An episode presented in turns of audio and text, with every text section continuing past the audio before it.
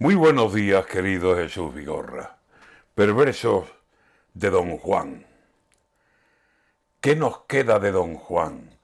Pregunta Jesús Vigorra a una con Pérez Reverte.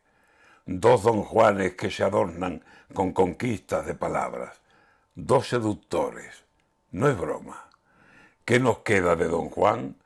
Pues como poco, la historia. Y a mí me quedan las ganas de acabar con la horrorosa y negra noche de Halloween, con la muerte como ronda.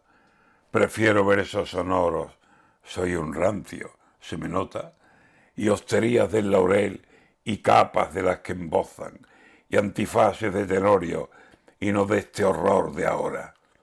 Yo prefiero a cien don Juanes por la Sevilla que asoma, y cien Inés que estuvieran en el camino de monja.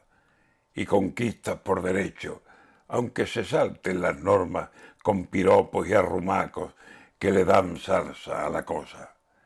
Una conquista con versos es lujo que ya no mola, pero que es mucho más linda por todo lo que la adorna. En fin, habrá que acercarse a Cajasol, que pregonan un don Juan con escritores y también con escritoras y actores, que nada falte en esta original obra. ¿No es verdad, Jesús querido, que emergerán de la sombra los fantasmas de don Juan y tendrán vida de sobra? ¿Qué nos queda de don Juan? Pues a algunos hay memoria, dolor de no haberlo sido, aunque intenté a todas horas. Pero prefiero a don Juan, aunque sea otro el que logra, antes que andar entre zombis que solo la muerte nombran. ¿Qué nos queda de don Juan?